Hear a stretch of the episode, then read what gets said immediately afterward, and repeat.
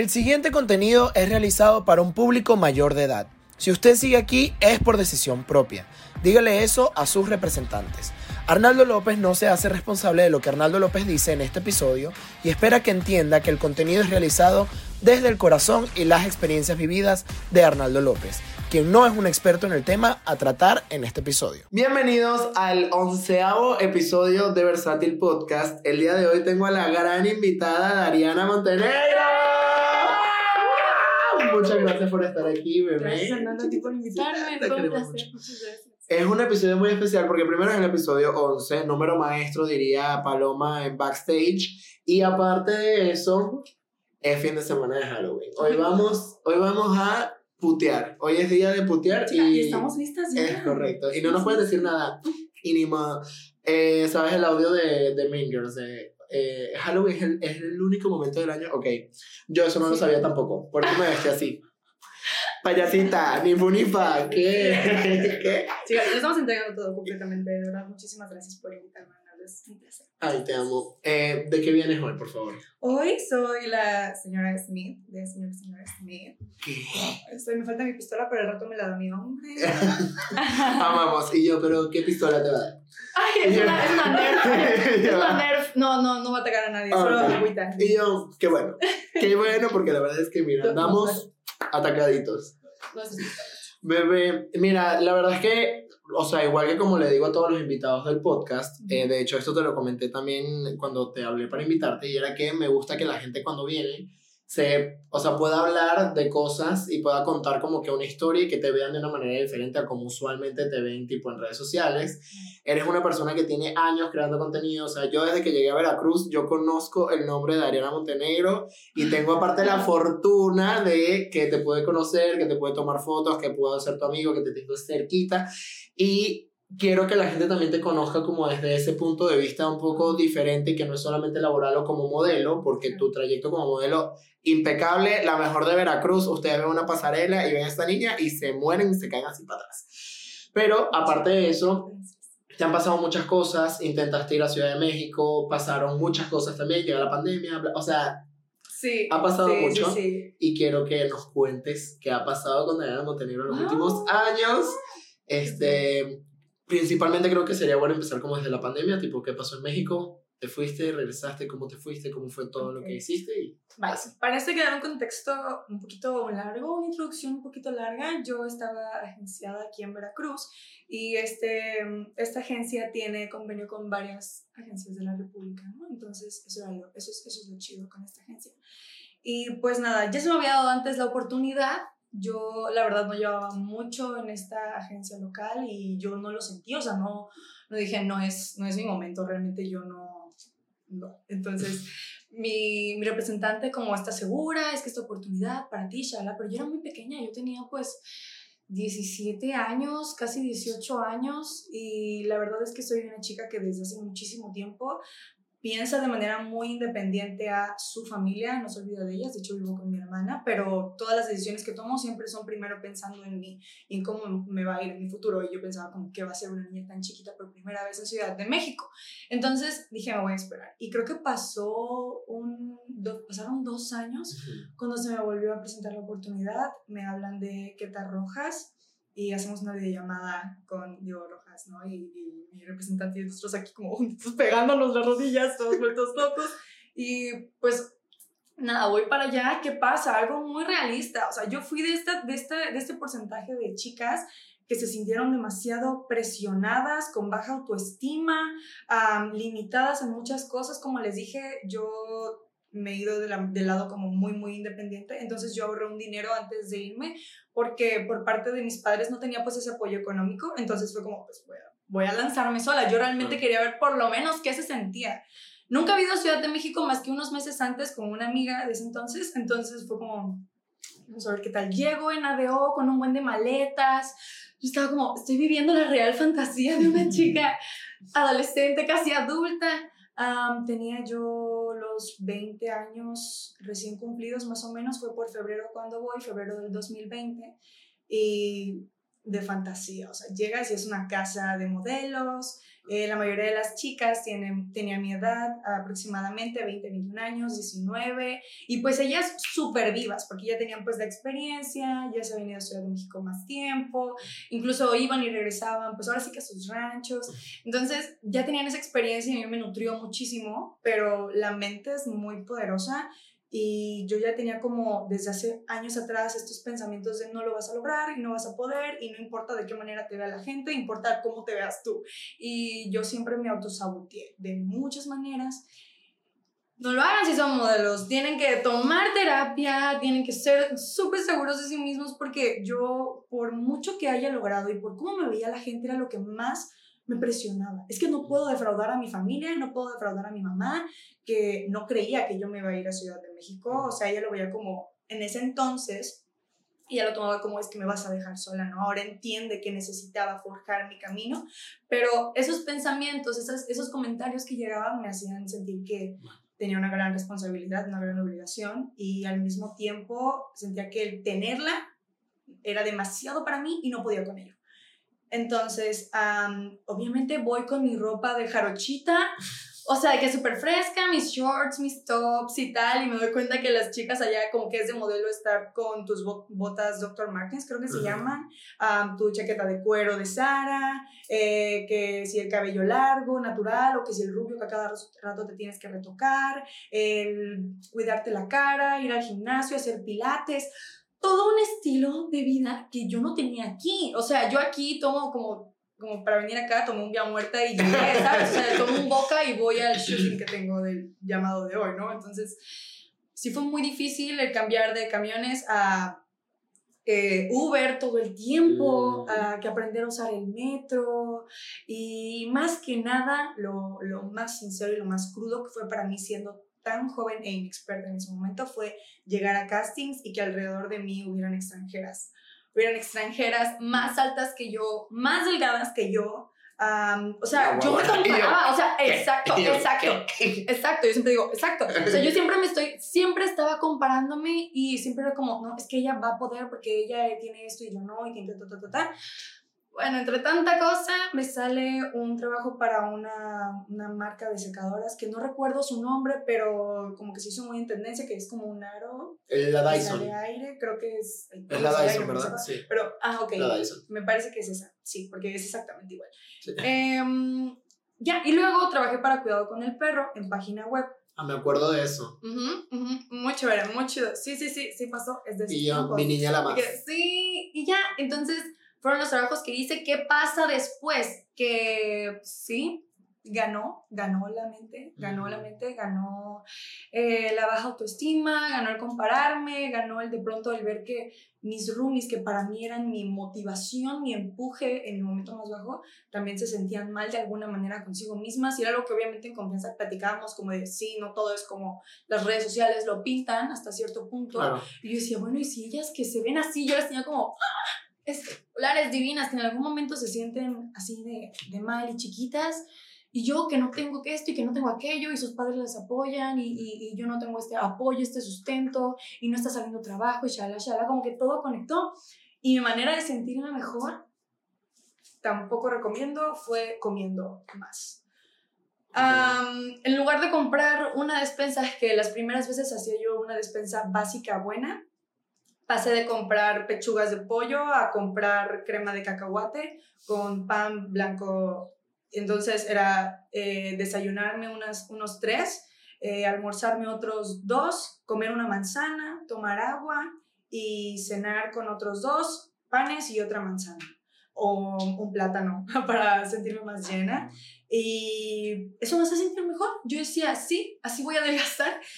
Por el contrario, como, o sea, empecé a subir de peso, me empecé a apretar la ropa. Ahora entiendo que lo mejor en los castings es verte como tú mismo, mostrar eh, esa esencia que tú tienes, ese estilo que tú tienes, porque ahora eh, en las redes sociales pega mucho que te muestres tal cual eres.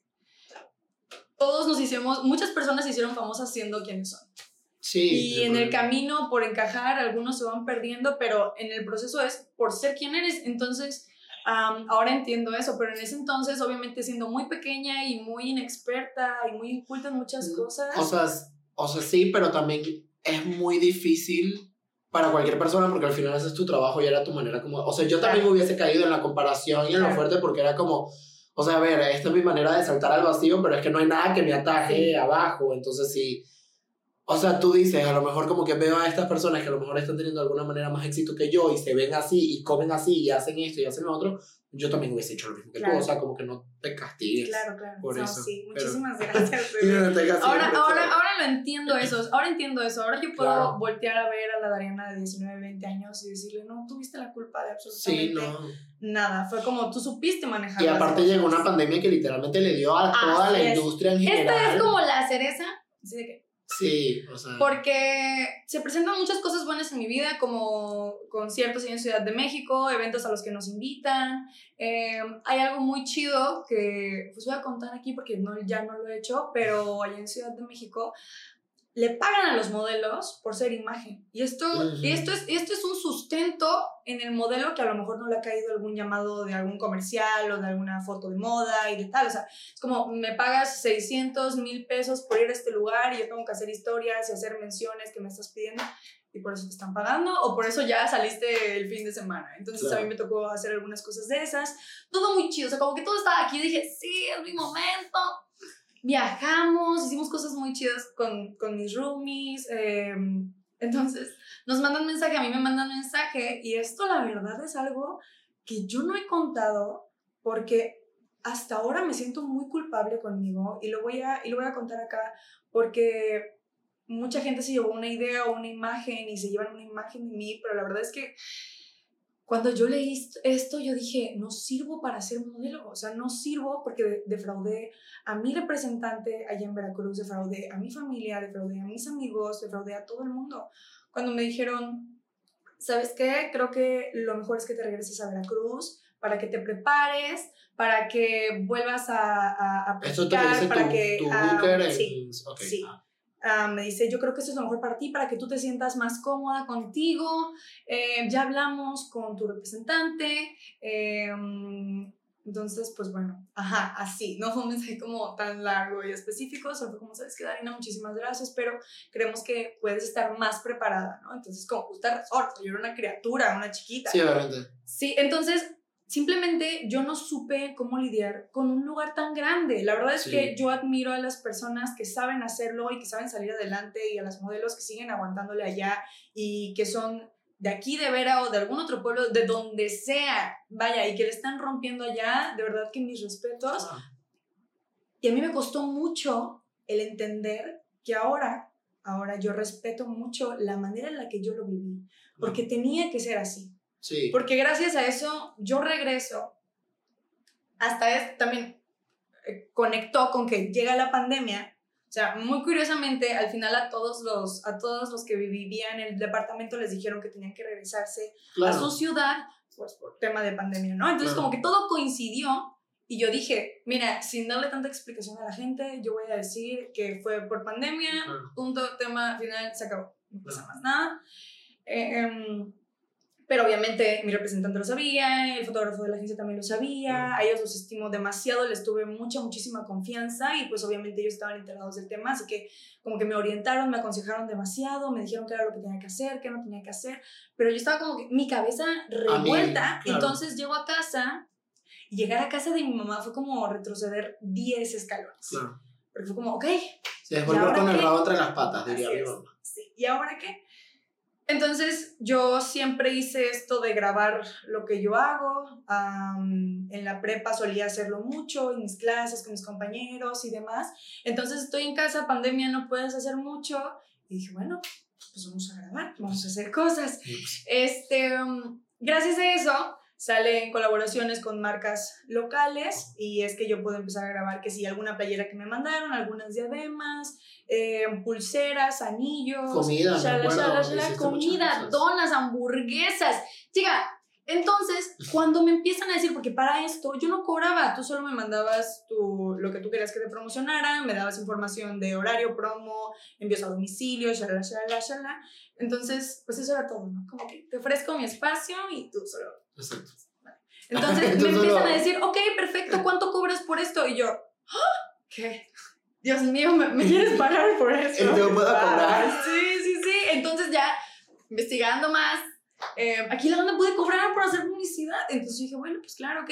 Pero la verdad, mis tarifas siempre han sido de 150 pesos, 250 pesos. Hasta entonces son, o sea, es muy extraño, como que ya sé identificar a qué banda sí merece la pena cobrarle y de cierta cantidad, de qué banda solo es como, ¿sabes qué? Solo mándamelo, no te preocupes, ¿sabes? Porque de verdad hay mucha gente aquí en Veracruz que no sabe manejar las redes sociales, no sabe de qué manera promocionarse y uno llega bien gandalla como, ¿sabes qué? Pues mil pesos por historia o siete mil por historia. Es como...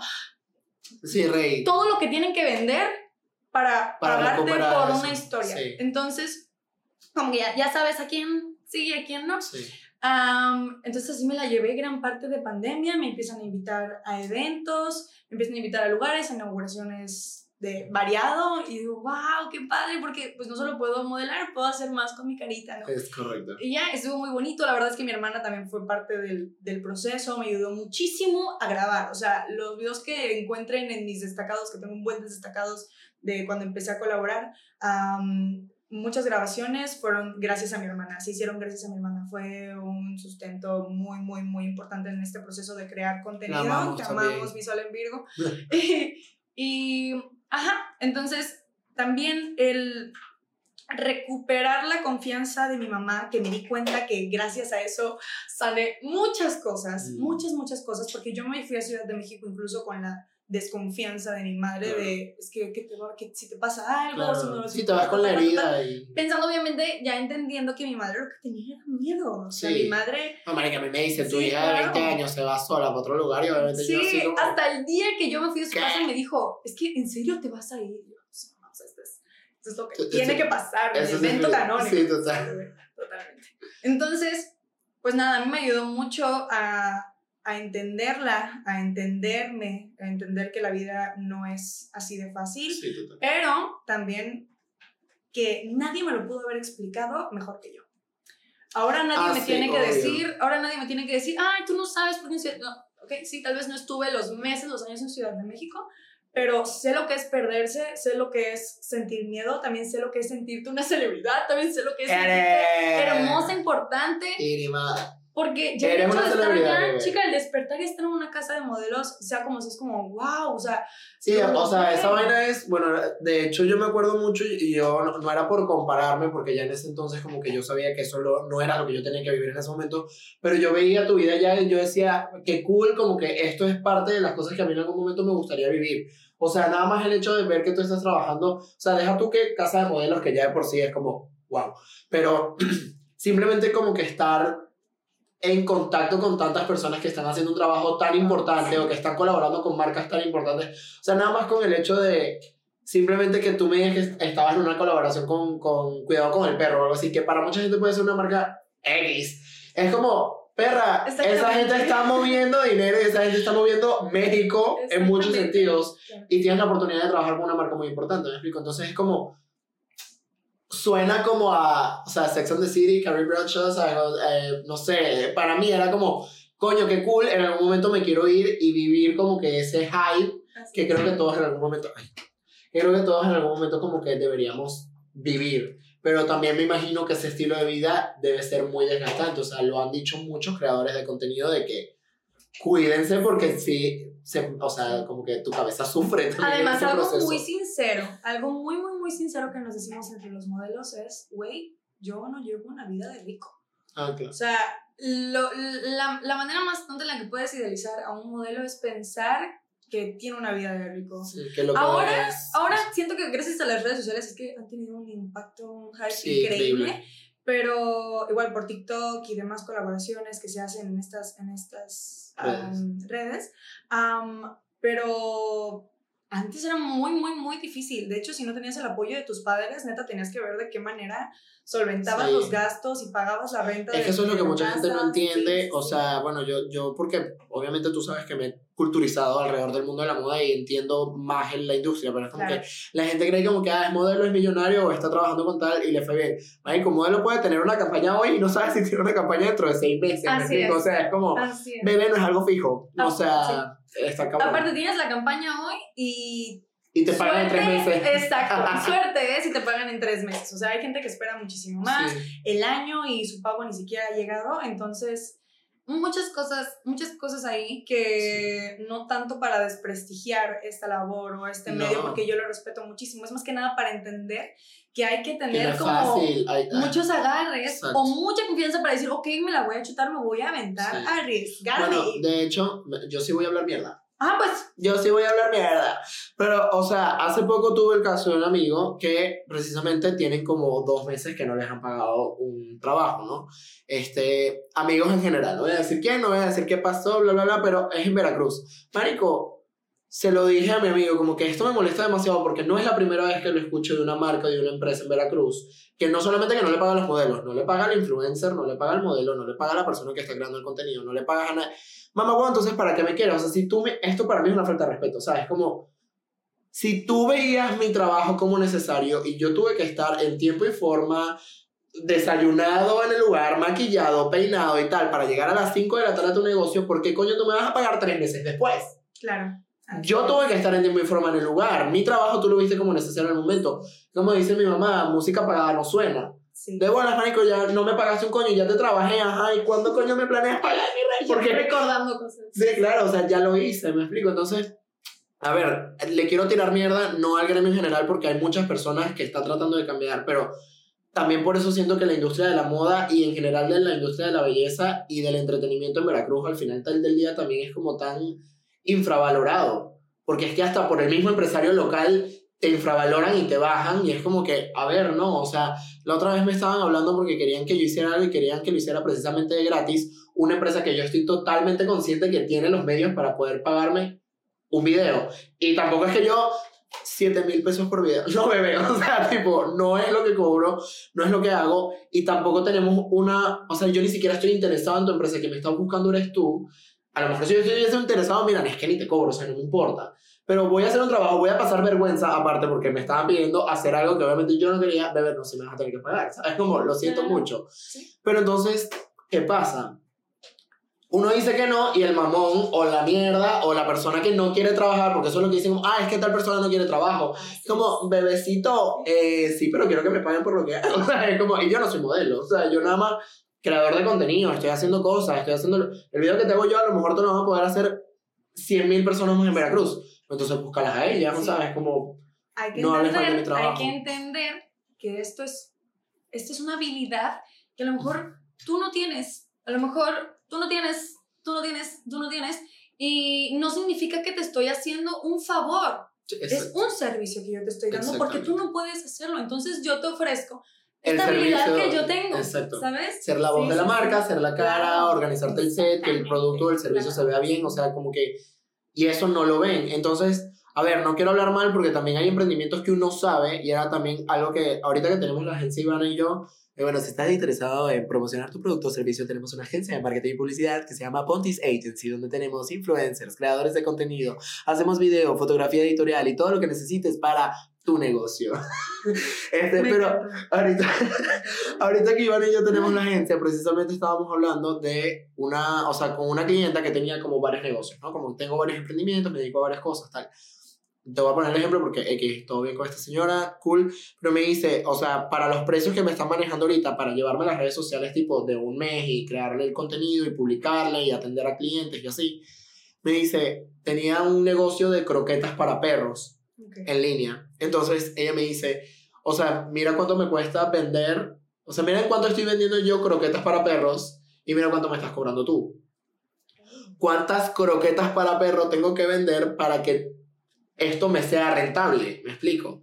Entonces yo le dije, tienes toda la fucking razón, porque si tú vas a vender unas croquetas para perro en, no sé, 200 pesos, y yo le estaba cobrando en ese momento, era un paquete, o lo que ella estaba interesada era un paquete que nosotros estamos vendiendo en 10 mil, estoy entendiendo que tú tienes que vender 200 fucking croquetas para, yo, para que te sea rentable pagarme a mí, más aparte tú tener una ganancia. Bebé, no puedo. O sea, ahí le dije, tienes toda la pinche razón y estamos trabajando con ella otro negocio por otro precio y todo, pero logramos llegar a un, a un acuerdo porque yo entendí, Marica, obviamente, no sé si tú estás vendiendo, ahorita en Veracruz hay muchos emprendimientos relacionados a joyería y todo este tipo de cosas. ¿Cuánto puedes vender la joyería y cuánto me tienes que pagar a mí para poder tener un servicio al mes y bla, bla, bla. O sea, yo entiendo que tú no tengas para eso, pero a lo mejor tienes los 200, 300, 500 pesos para pagarle a un creador de contenido que tenga un buen video. Sí, claro. O sea, ahí es en donde como que también cada quien va adaptándose a su presupuesto de lo que tiene y eso se entiende, pero lo que me choca es una marca o una empresa que tú sabes que tiene absolutamente todos los medios para hacerlo y si quieren aprovechar de que, ah, es que como estamos en Veracruz y aquí nadie hace nada. Ujú, ujú. Ujú. Sí, chicas. Es como, ah, o sea, y a la gente de. Ciudad de México llegas y le pagas 10 mil, me tienes arrecho, me tienes molesto, Sí, ¿sabes? nada, sí es cierto. entonces es como, coño, Sí no, es cierto, no. sí es cierto. respeten más el gremio y respeten más el trabajo de los demás, Sí. por favor. Y sí me gustaría que también hacer como este, este comentario muy, muy, muy importante para mí, es que en Veracruz aprendan a ver al modelo como lo que es y que aprendan a ver su trabajo tan serio como ellos mismos lo ven, porque sí me ha pasado muchas veces que siento que no me toman en serio, que sienten que, que ellos me están haciendo un favor a mí y que es como, es que te conviene, y es como, bueno, pues sí, pero algo así yo puedo hacer en cualquier otro momento y más, menos profesional, no sé, de muchas otras maneras, o sea, como que pienso yo, bueno, esto lo podría hacer de alguna u otra manera y sé que a esto le puedo sacar provecho y como que eso, analizas de dónde viene, quién está llevando la marca, eh, de qué es, de qué se trata, no su tipo come- de cliente, uno digo, no- por favor, a ver. Uno come de conveniencia. Ajá. Como que, ah, te- no, por, por exposición. Ah, bueno, yo ahora últimamente yo estoy comiendo por números. Yo no sabía. Digo, digo, o sea, yo no sabía. Exacto. Sí, no, sí, sí, no, o sea, es como... Y fue algo que costó mucho, por ejemplo, cuando yo estaba trabajando en la agencia, era algo que era muy difícil que el mismo cliente que nos contrataba entendiera. O sea, antes de, de nosotros tener como que nuestro emprendimiento, de hecho, nosotros estábamos los dos trabajando en agencias y siempre lo que hablábamos era, Marico, estamos trabajando con tal restaurante y le decimos que tienen que invitar al creador de contenido, pagarle al creador de contenido y aparte pagarle la comida, porque no le vas a cobrar la comida. Es como, es, bebé, o sea, entonces era como, no, pero, pero ¿por qué le, está- le estamos dando demasiado? Y es como que, marico, Sí, o sea, sí es cierto. y en Veracruz todavía, o sea, eso fue hace tres años. Y todavía yo siento que hay muchos negocios que no lo entienden. Las cosas han cambiado, han evolucionado, la pandemia llegó también para cambiar muchas cosas. O sea, sí ha habido evolución en el gremio, pero todavía hay mucha gente que piensa igual. Y es como, marico, este, no, yo, yo comí por exposición. ¿Qué? Sí. Disculpa. Yo, yo comí por el catering que dieron. Verduras. No. Sí, decía, me encantó la... Gracias. Y también me gustó la... Pero no te olvides de la. Y además, Sí, se no, pasan. cosas que vas aprendiendo aquí en, en el medio, más que nada, eh, yo pongo mucho de ejemplo Veracruz, porque pues bueno, es, es muy Donde bonito, es vivimos. nuestra tierra, Sí, donde total. vivimos ahora. No sé en qué otros casos, Ciudad de México se vive de una manera, no, no, no, no, yo quisiera contarte mucho más, pero digo, las cosas se dieron así. La verdad es algo Claro. que ahora yo hoy agradezco muchísimo, esto se dio de esa manera, porque ahora gracias a eso yo me di cuenta que podía crear contenido de una manera muy, muy chida y conectar con más gente que tenía como ideas compartidas conmigo, que teníamos como estas mismas ideologías. Eh, a mí siempre me ha gustado eh, sí opinar, ya sea en Twitter, en TikTok, en Instagram. Pienso que porque el cielo a veces es verde y me pongo a compartir, yo pienso que el cielo a veces es verde. Sí. Y alguien me dice, ¿sabes qué? Yo una vez pensé lo mismo. Y digo, güey, qué chido. Entonces, así, va, así, va- así vamos sumando a bandita y es lo que me gusta de Instagram, que pude crear una comunidad, unirme a una comunidad muy, muy chévere, que es libre de pensamiento, libre de ideologías, también me sigue mucha mujer y también me hace, me hace sentir muy, muy, muy cómoda porque la mayoría de mis seguidores son como chicas, entonces se siente muy cómodo.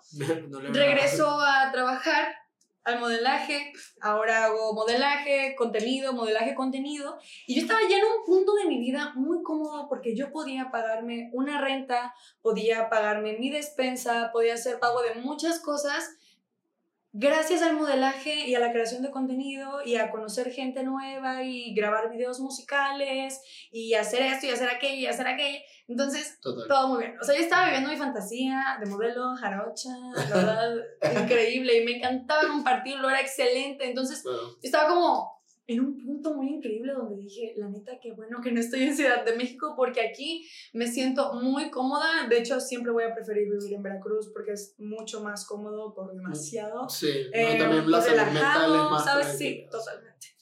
La ciudad llega a un punto que te come. La ciudad es tan grande que tú dices, se me va a venir encima. Chica, sí, sí, sí, sí, sí lo fue. Sí. O sea, tipo, a mí me encanta Ciudad de México. O sea, yo sí me veo viviendo en Ciudad de México en algún momento de mi vida.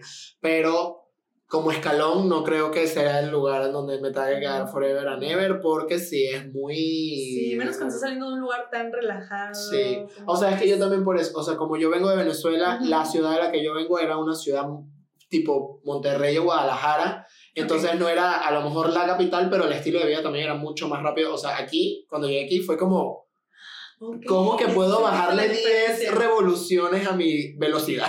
O sea, porque si yo andaba así siempre, así que bueno, a las 7 de la mañana hay que hacer tal cosa. Y es como, no, aquí la vida empieza a las 10. Y yo, ah, ok, perfecto, okay, aquí puedo estar más relajado. Y se me ha pegado mucho más los arochos. Y cuando voy a la Ciudad de México, sí digo como, ya me engenté, ya hay demasiada gente, ya, pero me gusta mucho que hay demasiados planes, hay muchas cosas que hacer en la Ciudad de México. Definitivamente el tipo de trabajos que me llaman la atención, obviamente, está más allá que aquí pero es parte del proceso, es parte del escalón, es parte de las cosas que tenemos que vivir en el momento en el que tenemos que vivir. Ahí está Paloma, ella me lo enseñó.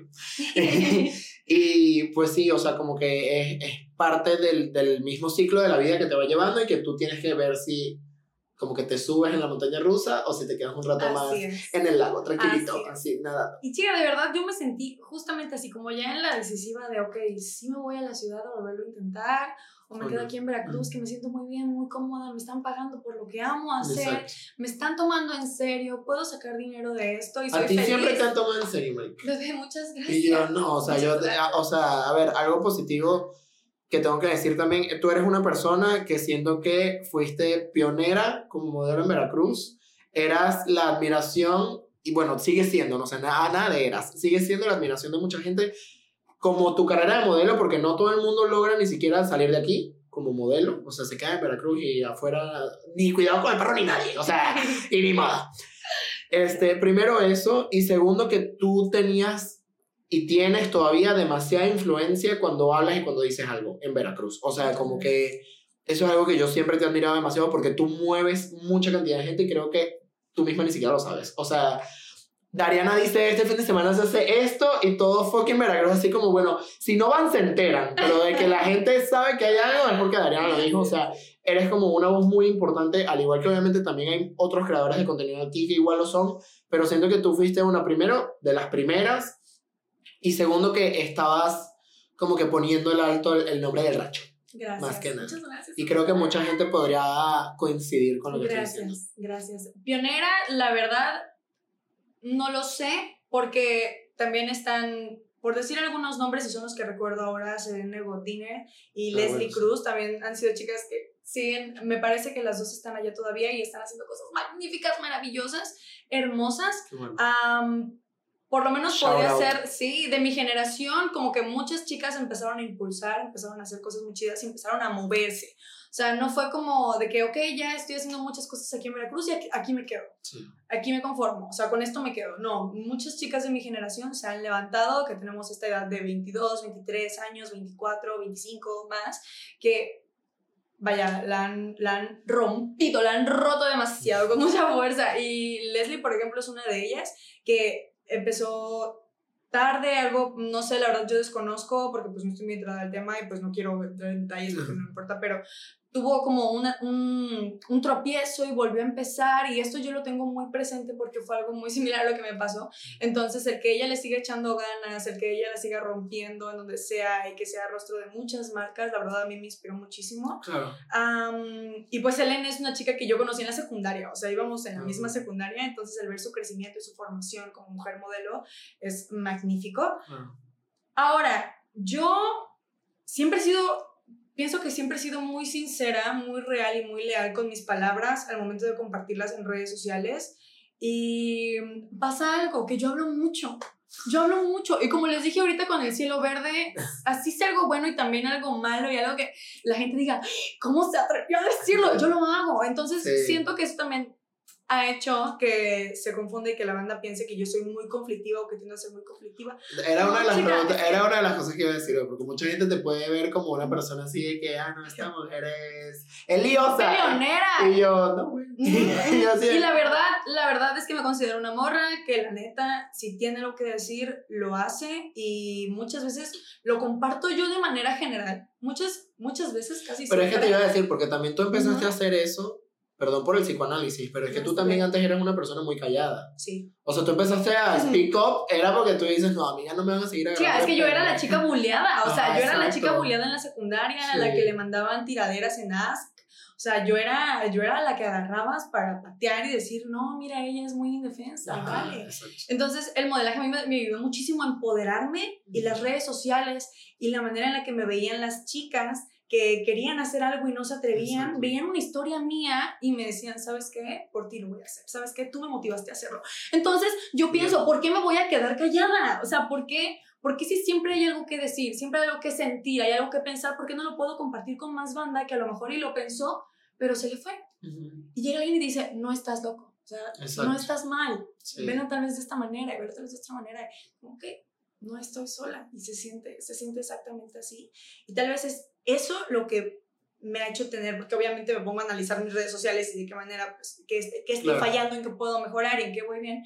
Me he dado cuenta que eso conecta mucho con la gente, el ser Sí, obvio. sincero con uno mismo y ser sincero con los demás. Sí, hablar claro. Sí. Entonces, como que en esa temporada de finales de mediados 2020 y todo 2021 marchaba excelente.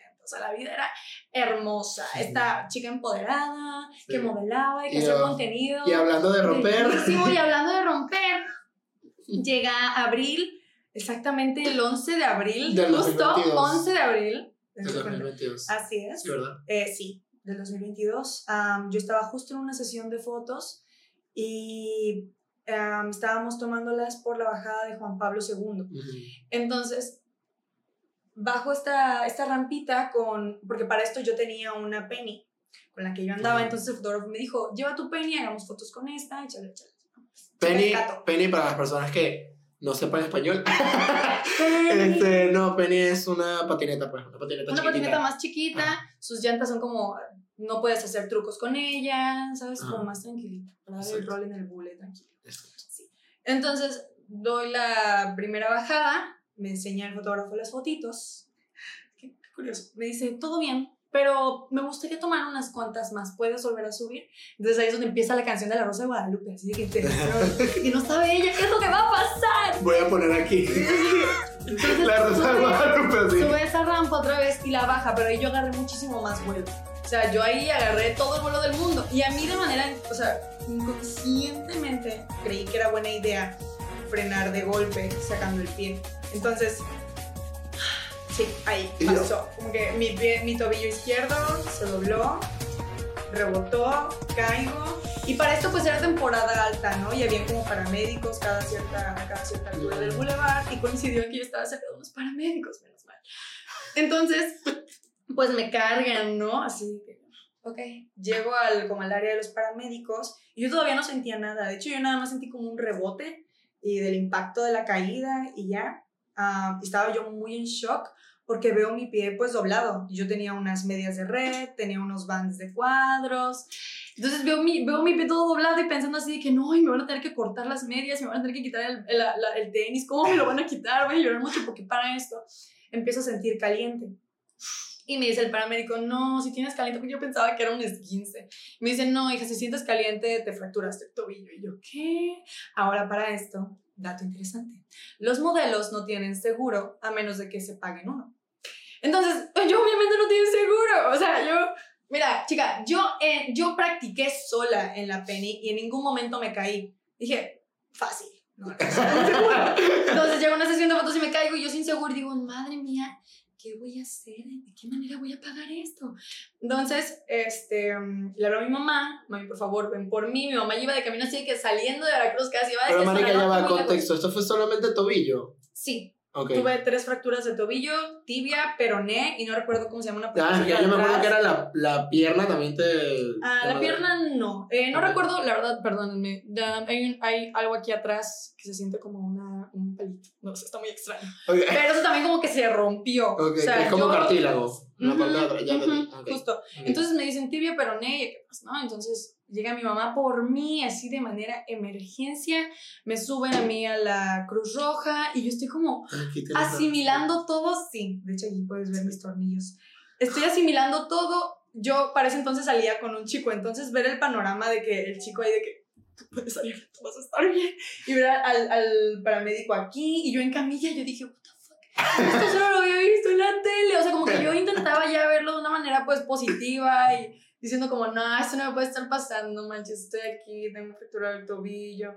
Y pues el dolor luego lloraba, pero la neta como que siento que pudo ser muy peor, ¿sabes? Entonces llego a la Cruz Roja, me hacen como un vendaje tipo Robert, entonces me dicen, llega el tercer día y te hacemos pues la cirugía, ¿no? Para esto yo pude meterme al regional, me checan, al tercer día justo me quitan el vendaje y resulta que mi vendaje no estaba bien hecho y que yo aparte la verdad confieso, y sí le comenté a los doctores, yo no guardé el reposo que debía guardar, porque se cuenta que tienes que elevar el pie así de que, y yo, no, me duele y lo bajo, y me duele y lo subo, ¿sabes? Entonces todo eso hizo que tuviera yo así burbujas amarillas por todo el tobillo y aparte pues el dolor. Entonces ya no era solo la fractura, sino una piel pues infectada hasta cierto punto. Y me dijeron que iba a ser un proceso muy largo y que me iban a internar. O sea, yo solo iba para que me checaran el tobillo y terminé internada en el hospital. Entonces estuve como tres semanas aprox y en ese proceso la gente se volvió loca. O sea, no sé de qué manera explicarlo. Solo, la gente solamente se ha vuelto loca dos veces por mí. Una porque creyeron que había desaparecido. Me acuerdo. Y... Y yo me acuerdo, yo me acuerdo. No, no, estaba muerta. Ay, no. Me acuerdo, perfectamente sí, me acuerdo. Sí, de verdad no, no tenía yo idea de ese impacto. De esa vez y cuando me fracturé. Entonces, muchas amigas me apoyaron, muchas amigas estuvieron presentes ahí, mi mamá, mi hermana, eh, voy a decir nombres. Muchas, muchas chicas, no terminaría de decir la manera en la que me apoyaron, estuvieron para mí, hicieron hasta una rifa, o sea, fue increíble. Y ahora yo, otra vez, autosaboteándome, el tener a tanta gente conmigo cerca, muy pocas personas pudieron entrar a mi cuarto, pero llegó un punto en el que yo dije, váyanse todos de aquí, no quiero ver a nadie. O sea, yo realmente dije, ya, esto es demasiado. ¿Por qué? Porque yo sentí que estaba siendo una molestia para mucha gente. Yo estaba como, es que es mi culpa, me pasó esto porque yo no pude frenar, porque yo... Y ahí va otra vez Dariana, sí, Dariana, Dariana, Dariana, sí. Entonces, quisiera finalizar esa parte como dándole un agradecimiento especial a todas esas chicas que estuvieron presentes ahí siempre en todo momento. Pero sí un momento en el que yo dije, no merezco tanto amor, no merezco que me den tanta atención, perdón por esto, perdón por aquí, sí. y yo, Sí. Entonces empiezo recuperación en un lugar que se llama AMSED y a mí los doctores en el regional, porque por esto fue muy chistoso, tengo que contar esta historia, a mí no me daban esperanzas de nada. O sea, me dijeron, ah, eres modelo, no vas a poder usar zapatillas. Ah, eres modelo, no vas a poder caminar. Ah, eres modelo, no, no vas a poder hacerlo. Y no nos culpa, a lo mejor su pensamiento de hombre les hizo creer cosas a una mujer. Yo te iba a decir porque... Y yo, ah, porque ahora mismo tengo unas zapatillas puestas. Entonces, eh, estoy en el hospital y obviamente yo, hola, estoy en el hospital, ¿cómo están? Este, aquí grabándoles desde mi cama, tal, pero obviamente con restricciones. Yo sabía que no podía decir cosas como mi número de cama, en qué piso estaba. Obvio. Por muy tonto que sonara. No, obvio. No, la banda se Por alguien, por alguien me entero que todos en el todos en el hospital estaban diciendo que yo era famosa. Y yo, toda fracturada, ¿no? Llega. tu maldita lisiada. Sí, yo, verdaderamente. Llega, llega la hija de una enfermera y me abre la cortina y yo así. de verdad disociando. Entonces. Y la niña así, ¿tú eres famosa? Sí, de que, ay, perdona, es que dicen que tú eres famosa. Y yo, ¿quién te dijo eso? Y decía, mi mamá es enfermera. Dice que haces videos en TikTok. Y yo, no, dile a tu mamá que no. Y ya entonces me dice como, no, para nada, fue muy buena onda en plan de que, oye, pues no hago videos en TikTok, bueno, pues hago contenido en redes sociales, tal vez, tal vez se refería a eso. Me dice, ¿nos podemos tomar una foto? Claro que sí, nos tomamos una selfie. Em, todo chido, todo muy chévere, ¿no? La gente decía cosas y yo así, desde la comodidad de mi cámara. Entonces, llega el momento en el que llega una policía. Y otra vez así. Ahora llega una policía, fue muy cagado. Y me dice, en ese momento yo estaba sola. Me dice, ¿tú eres David Montenegro? Y yo, ¿cómo te dice? ¿Cómo, te ¿Cómo lo supo? ¿Cómo lo supo? yo quiero una foto. Me dice, ¿tú eres David Montenegro? Sí. Ah, ¿Tienes algún familiar aquí contigo? No. ¿Tienes tu celular contigo? Sí. Yo, sí, pero los, eh, no, ahorita no lo estoy usando. ¿Por qué? Me dice, es que me llegaron informes de que estás grabando cosas en el hospital y eso está estrictamente prohibido, va en contra de la ley y shala, shala. Y yo digo, ah, no, mire, la verdad, pues... No, pues lisiada y presa. Comete actos ilegales. lisiada y presa. Comete actos ilegales. Eh, li- Entonces, Lisiada y contra mi voluntad. yo dije, me va a quitar mi celular, me lo va a decomisar. Le empiezo a explicar la razón, no, pues yo hago contenido en redes sociales, yo la verdad no enseño a los pacientes ni el número de mi camilla, solo es como, ah, jaja, yo aquí. Me dice, bueno, pues a mí me están informando que tú estás grabando, eso es ilegal y si sigues haciéndolo, tendremos que castigarte negando la visita de tus familiares. O sea, yo me voy a quedar sola si yo se- seguía grabando. Entonces dije, o voy a grabar mi vida, voy a estar con mi familia y, y so- socializar, ¿no? Entonces, pues yo de que, ¿me perdonas? Y ya se fue la policía así enojada. Y yo, ¿a a que no saben que estoy grabando? ¿A que no me van a creer? Sí, no, yo como que me limité un Porque poquito más. lisiada, pero nunca callada, Sí, no, policía. ni entonces-. Se me ocurrió la idea. Ay, porque para esto. Ay, así. Ay, no, es que la noche anterior, o sea, ya me habían dicho que había grabado cosas, pero yo lo hilé más porque la noche anterior mi hermana se quedó conmigo y yo le dije, ¿y si hacemos fotos? yo, chica, hay que aprovechar el momento. Entonces, bebé, yo. ¿Cuándo voy a volver a estar en uno? exacto, que el mejor spot, ese, ese spot es súper real, ¿sabes? Como que uno lo tienen que montar y yo realmente estoy en mi camilla lisiada, ¿no? Entonces, a saber de ustedes cómo yo me acomodé, pero de que me puse aquí, es que, y con la pierna así toda rota, y así, y mi hermana empezó a tomar fotos, y yo con mi pulsera de, De, de, de hospital, y yo así de... No, no, no, me había quitado las trenzas que me había hecho mi mamá, tenía así de que cabello de león. Entonces las subo y todo así de que... "Ah, Adriana, sí es". Y yo... Sí, entonces pues ya al día siguiente es que me visita la policía ¿no? y me dice, Ah. no, no puedes hacer eso. Entonces dije, está bien. Y tuve que borrar, o sea, la verdad, yo borré Yo publicaciones esa foto no la vi. borré historias, de hecho, nada, porque para esto las borré, pero pues obviamente las tenía en mi galería. Entonces dije, Y yo, ¿tú crees que.? Voy a subir. O sea, todavía las tienes. creo que todavía O están. sea, si me la puedes pasar, ¿tú crees que sea malo ponerla aquí? No, no, para nada. Es más, si, si hay un espacio en donde se puedan poner ahora mismo, sí, son estas fotos. Sí, mi momento más. Entonces, Mi momento más de de mujer. ser mujer capturada.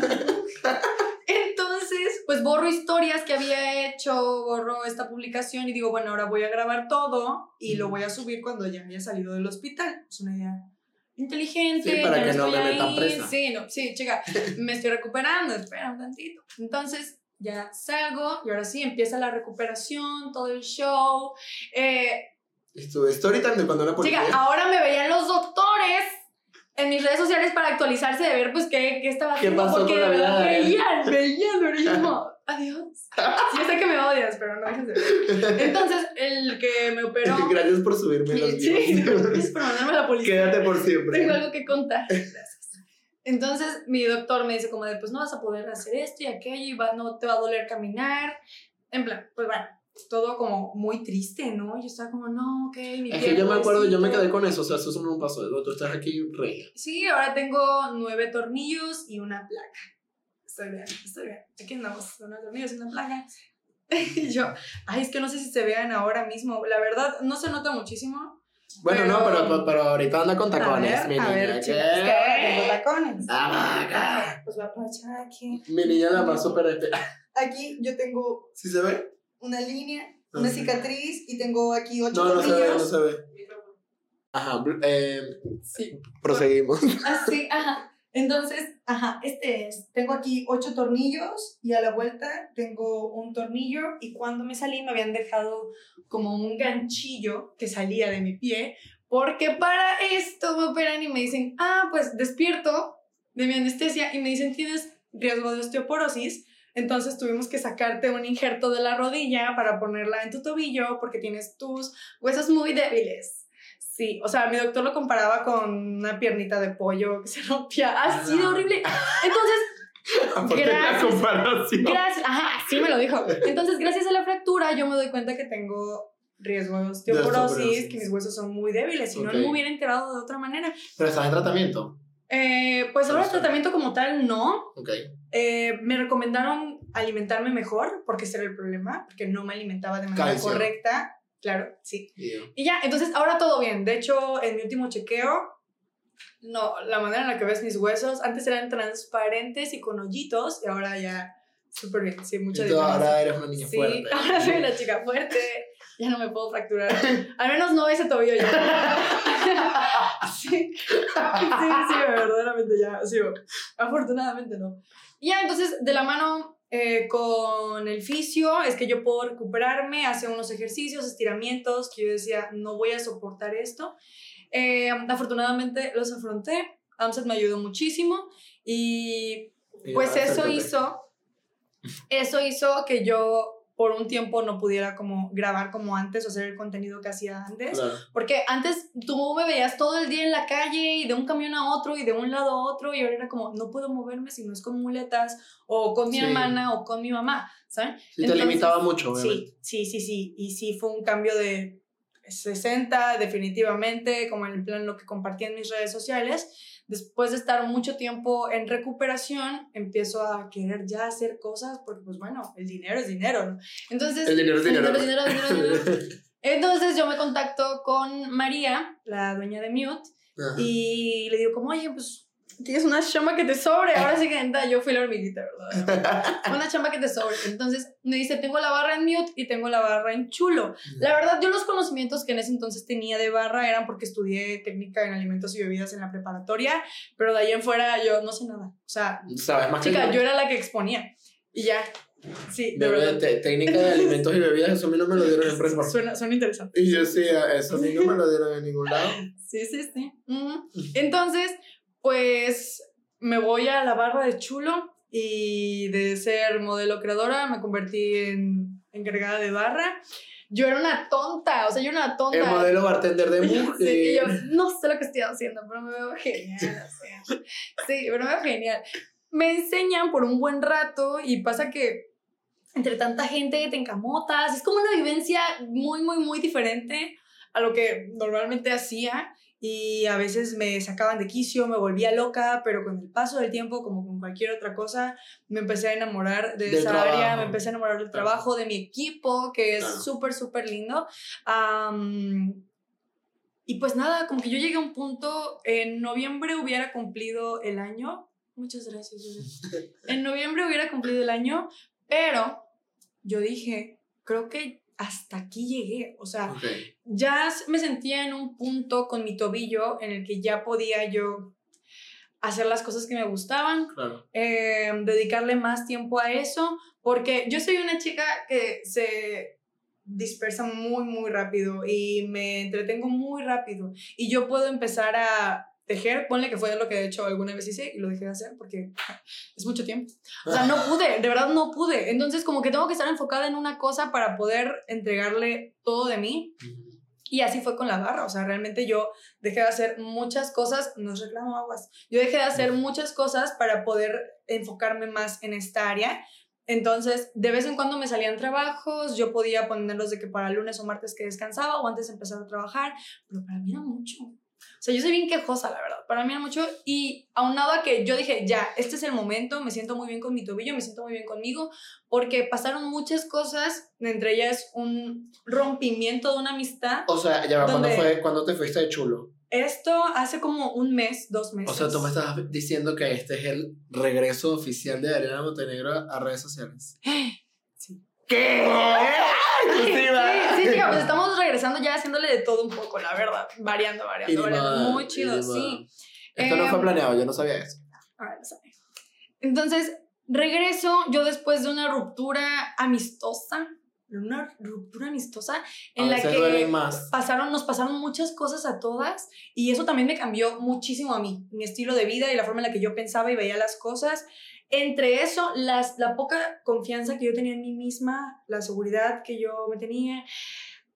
O sea, yo dije, la gente no me va a querer porque tengo tornillos y yo, por ejemplo, yo trabajaba para una marca que de- vende Zapatos. zapatos, ¿no? Entonces, obviamente, la perdí, la perdí por muchísimo tiempo y yo dije, no, es que no, no va a recuperar. Entonces, ahora que como que me siento en paz conmigo y que ahora muchas cosas, afortunadamente, gracias al universo, están en paz, que yo necesitaba eso, porque hubo un tiempo en el que yo pensaba muchas cosas muy negativas, muy negativamente de muchas cosas que me hacían ser una persona que no era y me estaba perdiendo y estaba haciendo algo por tener dinero y estaba pensando de una manera para sentirme mejor conmigo y en realidad sintiéndome mejor conmigo le estaba haciendo daño a algunas personas.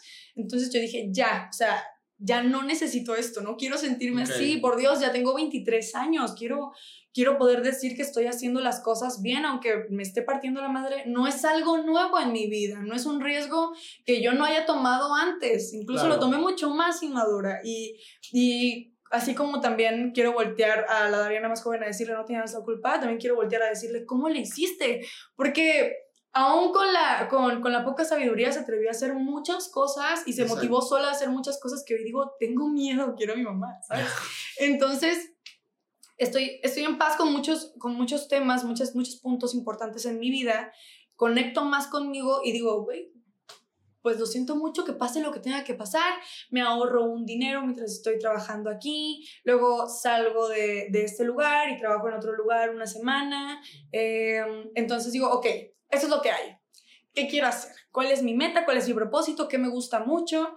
Y ahora es como, me gusta dibujar y quiero sacarle provecho. Me compré mi kit de tatuajes, quiero empezar a tatuar, a ver cómo va saliendo, cómo va saliendo. Pero eso es una meta que tengo yo ahorita, un propósito. Por Dariana Montenegro. Sí, eso y volver a hacer contenido en Instagram. Afortunadamente, estos últimos días han salido colaboraciones con marcas muy bonitas, con clínicas muy, muy, muy profesionales. Está saliendo esta plática que ahora mismo tengo contigo, Arnaldo. Y pues nada, si Dios quiere, si el universo lo permite, van a salir más cosas. Claro que sí. Y, con este, y con este gran episodio, gran historia de vida, gran episodio de podcast. Si usted todavía no está colaborando con Dariana Montenegro, puede comunicarse al arroba Dariana Piso Montenegro en Instagram, ¿verdad? Guión bajo. Guión bajo, perdón. piso, en Venezuela es piso. Ah, ah, oh, entonces, arroba Dariana Montenegro, piso. ah, está eh, inimada. Sí, sí, sí. Eso. y pues nada, yo a lo que va saliendo siempre estoy muy abierta a oportunidades, a cositas. Y también soy edecán por tiempos. Eh, lo hacía mucho más de una manera más recurrente antes, cuando estaba más jovencita. Mm. Ahorita estamos esperando a que crezca mi cabello. En lo que crece mi cabello estoy usando pelucas, chava. Y pues nada, luciéndolas, que son también una experiencia muy bonita. Siento que el haberme rapado también me permitió conocer otras facetas, partes de mí que no me atrevía. Eh, me di cuenta que me puedo ver de muchas formas. Vamos con el mismo estilista, Dariana y yo. Shout out a Fractal Beauty Lab, porque esa mujer, cuando vean y se metan a su perfil de mujer. Me alejo. Es correcto, yo pero alejo, te queremos mucho. Eh, mi rubio platinado. Este pues yo para Alejo y también todo lo que te Sí, pues yo me, me, corté el cabello, me pintaron el cabello, me hicieron luces, me raparon, me pintaron de azul, de rosa, de verde, o sea, me han hecho muchísimas cosas y es excelente. Sí, yo solamente así, güero y, y pelirrojo, es lo único que me he hecho. Pero el corte sí me lo cambié radicalmente con Alejo. Y me encanta, siempre te ves muy guapo, siempre te ves muy guapo. Ay, Alejo no, se pasa. Ahorita, ahorita no, ¿verdad? Ahorita este desastre me lo hice yo. Estás, estás entregando el Sí, es correcto, estoy sirviendo. Pero pero el look que, usualmente me hago sí es, o sea, como hacia adelante y todo, muy de lesbiana, di. Pero la, verdad, pero la verdad es que me, o sea, me gusta mucho y yo no me hubiese atrevido a hacerlo si no hubiese sido por Alejo. Pero eso es lo compartimos, hermanas. Somos hermanas de Sí, sí, sí, somos hermanas de estilista. Sí, me, me, me, enseñó muchísimo, me enseñó a ver muchísimas cosas de mí que no me atrevía y que solo veía en redes sociales. Y ahora Total. Como, hey, también me puedo ver así. Entonces, si eso eso también me da muchísima satisfacción el poder compartirlo, porque muchas veces es como, ay, no sabía que yo también puedo hacerlo. es como, chica, siempre pudiste hacerlo. Y siempre pudiste hacerlo porque yo me di cuenta que podía hacerlo y antes sentía que era imposible, ¿sabes? Entonces, es, es, es, muy bonito. Dariana fue la primera modelo eh, conmigo a la que le tomé fotos reveladoras. También yo, fotos sí. ¿Y qué? Fue, ajá, esa, esa. Dios mío. Eso fue hace como tres años, creo. Sí. Fue increíble, fue antes de la pandemia. Me acuerdo, o sea, yo eso siempre lo tengo como que muy bonito porque aparte todo se dio muy X, tipo, eso no eran las fotos que íbamos a hacer ese día. Y yo volteé y ya Dariana estaba encuerada. Y yo, ah, bueno, ¿qué está bien. No me preguntes cómo pasó, no, no me acuerdo. y yo, que es increíble. No, no, pero era porque yo te decía como que es que no quiero que se vea como que la tira de algo, no sé qué. Entonces tú terminaste así como, ah, bueno, ya encuerada. Pero no tomé fotos encuerada, quiero aclarar. O sea, tipo, solamente era de que de espalda y así, pero muy bonitas, muy de estudio, muy de más, muy de mujer. Y me gustó bastante. Voy a poner esas fotos de nuevo sí, aquí. Sí, muy chido. Sí. Eso fue la de única hecho, sesión fue, que fue de hecho, las primeras veces donde yo vi mi cuerpo como, ah, está. Yo sé que no hay nadie aquí morboseando, yo sé que no Ah, hay nadie sí. aquí viendo de una manera Bueno, es que yo era el único joto y los demás eran viejas. Ajá, ajá. Entonces, que he aprendido que el modelo es así, más sin embargo, también se confunde muchísimo porque, a ver, no hay que confundir el no tenerle miedo a tu cuerpo y el mostrar tu cuerpo tal cual como es, a que la gente lo vea como un gancho. A mí me ha pasado muchísimas veces, incluso recuerdo una vez que alguien gritó, y qué bueno que no me acuerdo de su nombre, porque no me acuerdo de su nombre, Porque pero una pasarela quemaríamos. una vivo. pasarela gritó como, ustedes son un gancho. Y ustedes nada más van a salir y a mostrarse y a regresar. Y yo. Dios mío, nos ve como un simple gancho. Y la verdad es que yo sí, soy, yo sí le doy sabor a todo. O sea, Sí, 100%. soy muy mexa. Yo sí le doy sabor a todo. Y no, no, es, no es así de simple como mucha gente lo ve. O sea, No. es un arte hermoso en el que... Voy a poner video de Dariana Montenegro caminando en una pasarela. Ay, muchas gracias. Sí, yo caminando en una pasarela. Ahí te la regalo. Sí, entonces, o sea, neta, siento que te sales de tu yo y eres lo que traes puesto. O sea, totalmente eres lo que traes puesto o lo que el diseñador te pide que proyectes en tu Sí, rostro, en claro. tus manos, en tus piernas. Es, es todo un arte muy, muy bonito, muy lindo que también me gusta compartir el momento de salir a pasarela y el momento en el que la gente te ve y ve lo que traes puesto, pero luego te están mirando a ti. So, ah, sí, exacto. Y tú, este soy yo. Soy yo, lo estoy portando yo. Muy lindo, muy Qué lindo. cool. Ay, qué bonito, qué bonito todo. Bebé, para cerrar, porque este es espi- episodio muy especial y de mujer, este, bebé, historia terrorífica de Halloween. Vamos a terminar con esto. ¿Qué cosas creepy le han podido pasar a Adriana Montenegro en su vida? Digo, puede ser real o ficticia. O sea, tipo, puede ser muy paranormal, como puede ser, tipo, la vaina que más me dio miedo y fue, no sé, tirarme de un paracaídas. Bueno, no sé. Ay, tengo uno muy, muy, muy presente que me pasó cuando tenía aproximadamente nueve años. Vivíamos en nuestra primera casa, nuestra casa de la infancia, y teníamos un cuarto en el que dormíamos los cuatro hermanos. Yo Ok. tengo tres hermanos más. Entonces, para no hacerles el cuento muy largo, porque es una historia muy larga, o sea, en pocas palabras, yo ya había visto algo noches antes, pero no había dado cuenta hasta esa noche que les voy a contar. Me despierto exactamente a la hora en la que normalmente me despierto. Ya tenía rato que no me despierto esa hora, pero aproximadamente 3 de la mañana, 4 de la mañana. Y me despierto esa noche ya no por mí, ya no solita yo por azares del destino, sino porque mi hermana me despertó y me dice, mira, y hay un sujeto, un sujeto, en la esquina de nuestra cama, partido a la mitad, cargando libros, vestido de blanco, y lo más curioso es que tiene el cabello corto, barba, bigote y corona de púas. Entonces, ajá, No, y no- la mirada, la mirada era muy perdida, pero, o sea, en plan como la expresión, pero sus ojos estaban fijos, eh, fijos en nosotras. Entonces nos tapamos y para esa noche, por nuestra mala suerte, se había descompuesto el clima. Entonces estábamos así de que tapadísimas, Dana y yo. Porque yo la sí, sábana, no por dormir. supuesto, que iba a hacer que ese hombre Chica, desapareciera. a- a- y no nos pasó nada. Y no nos pasó nada, fue lo mejor de todo. La sábana es defensa. Chica, sí. Entonces yo nada más escuchaba como el ventilador moviéndose y escuchaba el viento y así. Y yo empecé a gritar, mamá, mamá. Dana ya estaba dormida. Dana fue la que me despertó y Dana fue la primera en quedarse dormida. Llega mi papá, me carga, me lleva con mi mamá y desde ese entonces, desde los nueve años, hasta que me salí de mi casa, como a los 19 años, dormo- dormía con mi mamá. Ah, ya, desde ahí, sí. Holy shit. Sí, sí, sí, holy shit. Sí, sí, sí, yo dije, nunca más puedo pisar este cuarto sí. Y otras cosas que han pasado, pero eso es como lo que más recuerdo. ¿Tú tienes una historia? Ay, reina, ¿Tienes bueno, lo historia? eh, o sea, como que siento que la- las más perturbadoras, creo que ya las conté en un episodio que fue con Irving, de las cosas que me han pasado a mí, pero perturbadora al ni- nivel tipo, mi mamá es bruja, este, de hecho se los contó a Paloma y a. Mafer ayer, obviamente mi mamá no es bruja, marico, pero mi mamá ve vainas, mi mamá, o sea, tiene sangre bruja, pues Claro. ella, como diría Paloma, Paloma está aquí detrás de cámara, como diría Paloma, se hace la boluda, y ni modo.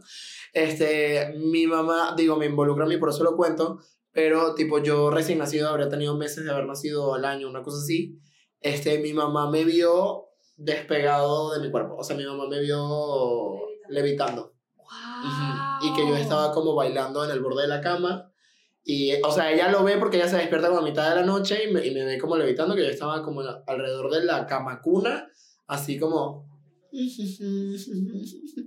Y cuando mi mamá se da cuenta, por, obviamente se asusta y me va a agarrar como que pendejo te vas a caer y cuando hace así es como que...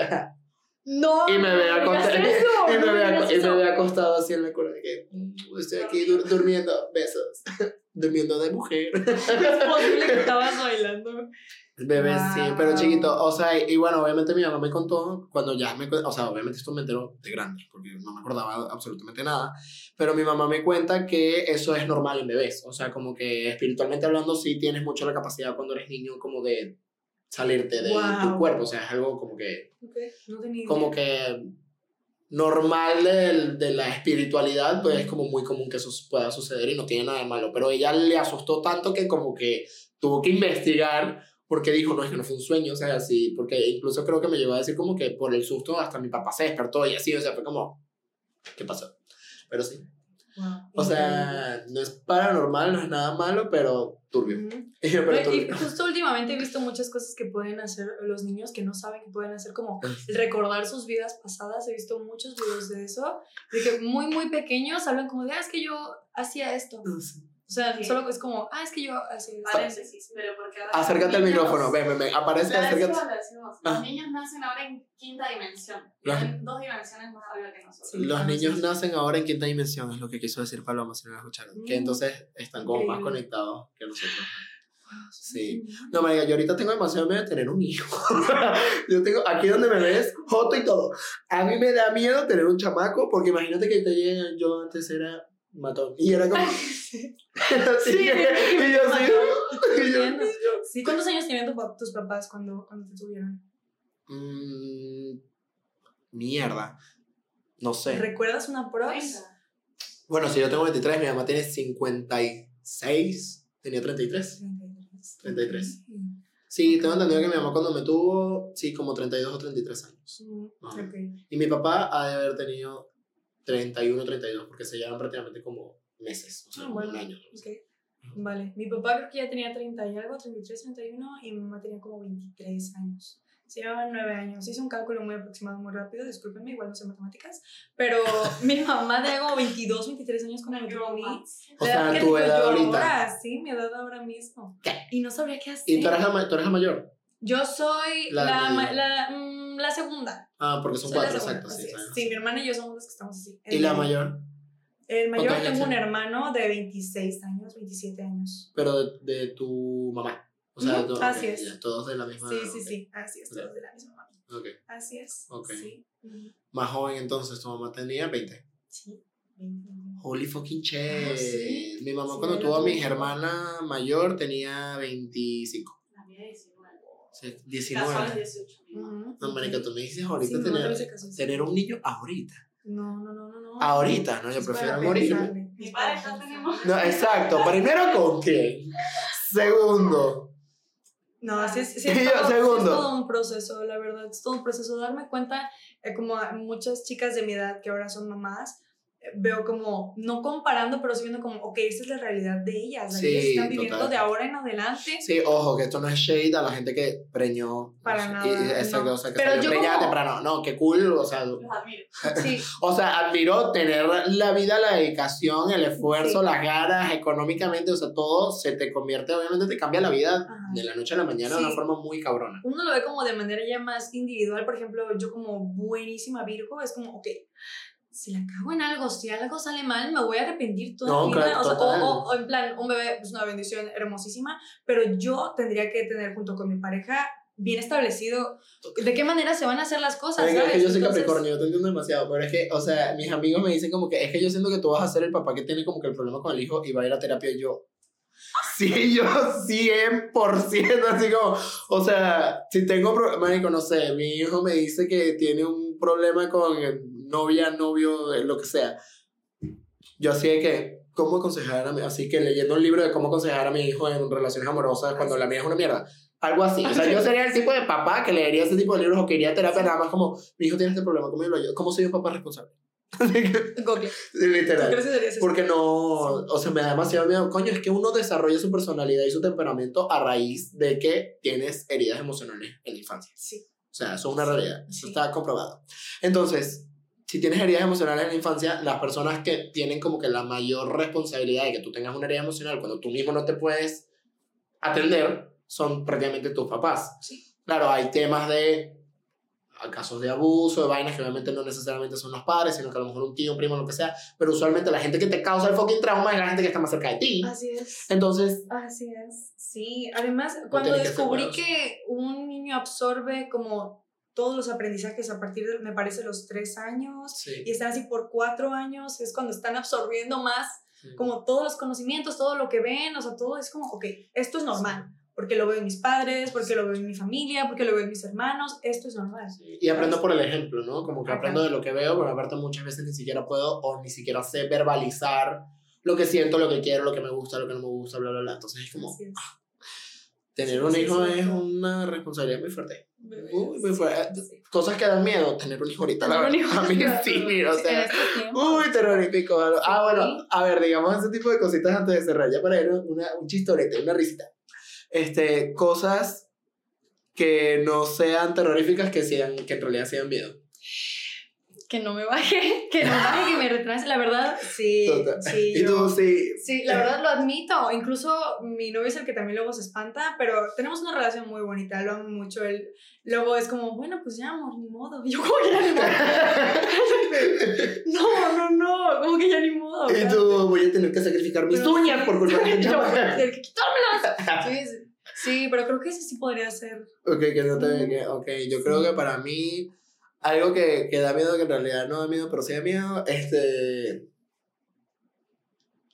Marica, como que llegar, o sea, como que cuadrar con alguien para ir a una cita y que al final la persona no llegue, da miedísimo, Sí. da mucho miedo, o sea, como que, ah, voy a ir a una cita contigo y tal, así, que me dejen plantado, Sí. miedo, Sí.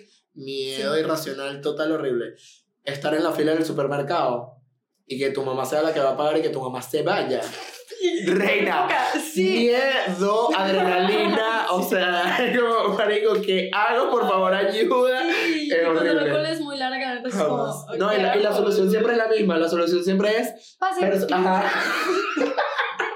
siempre la solución es así, pero da miedo. Sí, sí, sí. sí. Hacer un trámite en la universidad, miedísimo, horrible. Todo lo que tenga que ver con un trámite legal, yo tengo 23 años, pero yo todavía no soy un adulto. Todavía es así como, marico, mamá, papá, hermanas, tío, abuelo, persona que me pueda acompañar mayor y responsable, ¿me Sí, puedes ayudar a sí. sacar esta copia? Sí, que es lo único que tengo que hacer, porque no sé hacerlo. O sea, cualquier trámite es para mí miedo. No, no miedo a la irracional horrible. Sí. No, a mí me dices del SAT y yo, la neta, yo me salgo del cuarto. O sea, yo, Total. yo no sé de qué me estás hablando, Total. ¿sabes? Yo. Marica, Sí, sí, sí. deducir. ¿Qué impuestos. es eso? Deducir suena como bajar algo. Pero luego dices, yo deduzco, es como. yes. Ay, Increíble, lo increíble. sé, lo. Sí, o sea, tú me dices entre ir a una cita en el SAT y ver muertos con paloma, veo muertos con paloma. ¡Hala! Un rato, pero mira, Sí. largo, así, largo, relajado. No, Sí, marica, estás loca. No, sí, no, no. Eso da demasiado miedo. Bueno, hasta, hasta aquí llegamos, mis reinas. Este, gracias, Daniela, por acompañarme. tierna. La pasé muy bien en este episodio, te quiero mucho. Se va a repetir. Yo estoy tratando, quiero hacer que como. Sí, hay que o sea, más quiero- cosas, me encanta. Total, quiero creer que, o sea, bueno, esto se lo dije a Paloma y se lo digo como que a muchas personas que vienen, tipo, en el aniversario de tu episodio te vamos a volver a invitar. O sea, como que deberíamos volverte a invitar para volver a renovar, tipo, ¿qué ha pasado este año, güey? ¿Qué, hemos- ¿Qué ha pasado en un año? Sí, yo. Sería muy chévere. Sí, la verdad sí. Cuenta conmigo, Espero que sí se pueda hacer. Este, gracias de nuevo por venir. Gracias a las personas que están aquí. Recuerden a seguir a Dariana Montenegro guion bajo o piso. Este, sigan las redes de versátil.podcast en Instagram, en TikTok. Estamos ahí presentes. También pueden seguir mis redes sociales personales, Arnaldo López R. Si no han seguido las redes sociales de mi agencia con Ivana, que es la persona que se encarga también de esta hermosa producción, y quieres esta calidad de tu, en, en tu marca, en tu producto, en tu empresa, pues arroba pontis.agency, somos Ivana y yo ahí haciendo contenido, grabando cosas muy cool para tu empresa o negocio. Gracias a Ivana porque no solamente es la producción, sino que hoy también me maquilló mi niña. Maquillaje. De mujer. Mm, Es la produ completa, ya te sé de todo. Mira, Ella es una estucha de monería. De mucho. verdad, hace Sí, de todo hace de. Sí, yo hay que, Ivana, ¿será que podemos ir al Himalaya? Y yo, no, no podemos ir, pero yo te lo invento. Yo te lo- o sea, es lo que le falta, así como yo te hago un... Sí, O sea, sí, sí, sí, podemos hace. hacer un Himalaya. Pero bueno, gracias por estar aquí, gracias por acompañarnos. Esperemos que nos veamos el próximo domingo. Ahorita ya estamos en temas como de cambios dentro del podcast. Van a salir dos episodios a la semana ahora. El próximo episodio va a salir el jueves, entonces van a tener un episodio el jueves conmigo y probablemente con Paloma. Y el domingo van a tener el episodio con invitados especiales como Ariana. Gracias por ver los episodios, gracias por estar aquí y si quieren que hablemos como que de algún otro tipo de cosa, por favor coméntenlo en YouTube o en Spotify o en las redes sociales, porque a veces uno tiene el cerebro seco, marica, uno ya no sabe qué... Sí, sí, sí. sé. Díganos, díganos. Sí, díganos. ideas, por favor. Pero bueno, Sí, sí. gracias por estar aquí. Bye.